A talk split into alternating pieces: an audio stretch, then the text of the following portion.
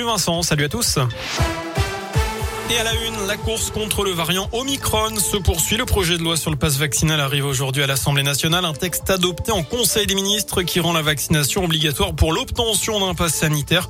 Il pourrait entrer en vigueur dès le 15 janvier et être obligé pour les loisirs, les restaurants, encore les transports interrégionaux.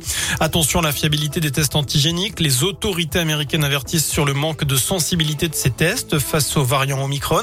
En cas de symptômes et malgré un test négatif, il convient de faire confirmer le résultat par un PCR.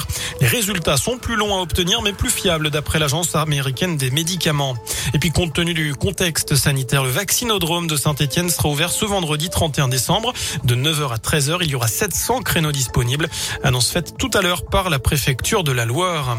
Le coup de massue pour les discothèques. Les boîtes de nuit resteront donc fermées trois semaines de plus. Elles devaient rouvrir la semaine prochaine. Mais le gouvernement a annoncé ce matin qu'elles ne rouvriraient pas avant le 24 janvier à cause de la situation sanitaire.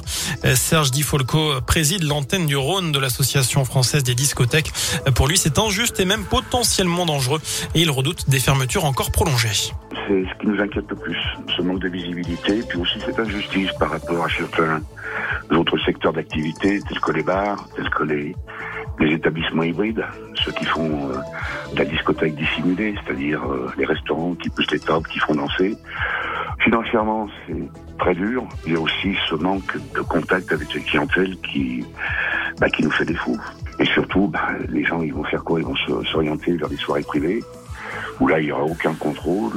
Donc le virus se propagera probablement aussi vite et sans surveillance. Et 1600 établissements sont fermés depuis le 6 décembre en France. L'État finance leur coût fixe, mais pour la prise en charge du salaire des gérants, les discussions sont toujours en cours.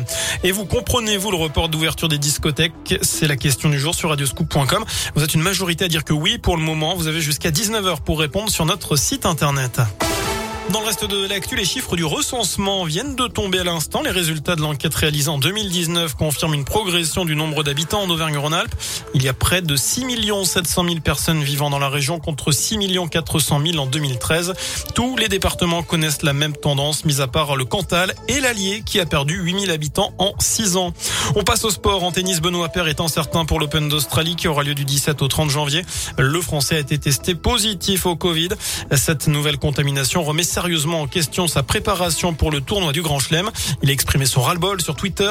Euh, pour la 250e fois, je suis positif au Covid à cause de toutes ces quarantaines passées dans une chambre à l'autre bout du monde. Je ne me sens pas très bien dans ma tête. Fin de citation. Enfin, la France compte un nouveau millionnaire. Un jour du l'euro million termine plutôt bien l'année. Il a remporté le jackpot de 80 millions d'euros. Voilà pour l'essentiel de l'actu. Excellente soirée.